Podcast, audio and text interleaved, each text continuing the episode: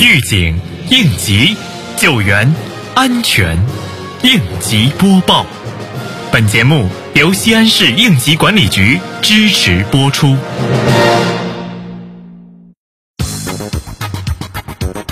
在我国应急管理体系和能力建设第十九次集体学习中，中共中央总书记、国家主席习近平强调，应急管理是国家治理体系和治理能力的重要组成部分，承担防范化解重大安全风险、及时应对处置各类灾害事故的重要职责。担负保护人民群众生命财产安全和维护社会稳定的重要使命，要发挥我国应急管理体系的特色和优势，借鉴国外应急管理有益做法，积极推进我国应急管理体系和能力现代化。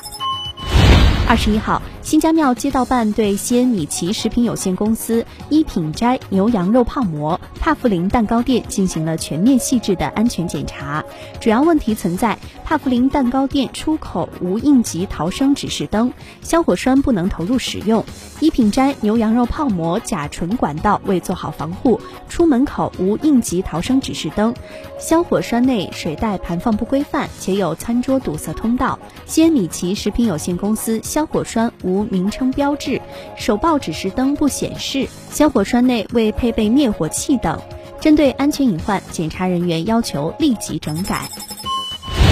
为进一步加强全系统常态化疫情防控工作，夯实部门防控责任，十二月二十一号上午，高陵区应急管理局局长督导检查常态化疫情防控工作落实情况，分别对局机关、地震监测中心、安监执法大队疫情防控工作进行了督查。检查组重点对局机关各单位外来人员测温、扫码登记等情况进行了督查，详细问询了各单位具体负责同志关于近期。疫情防控工作开展情况，并对外来人员登记台账进行了检查。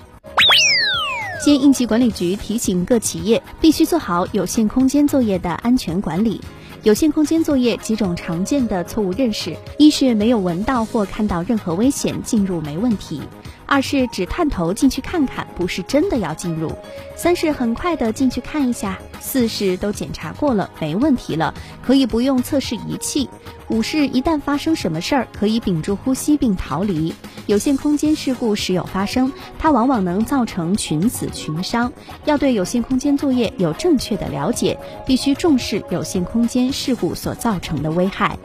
感谢收听本次应急播报，我是小陈。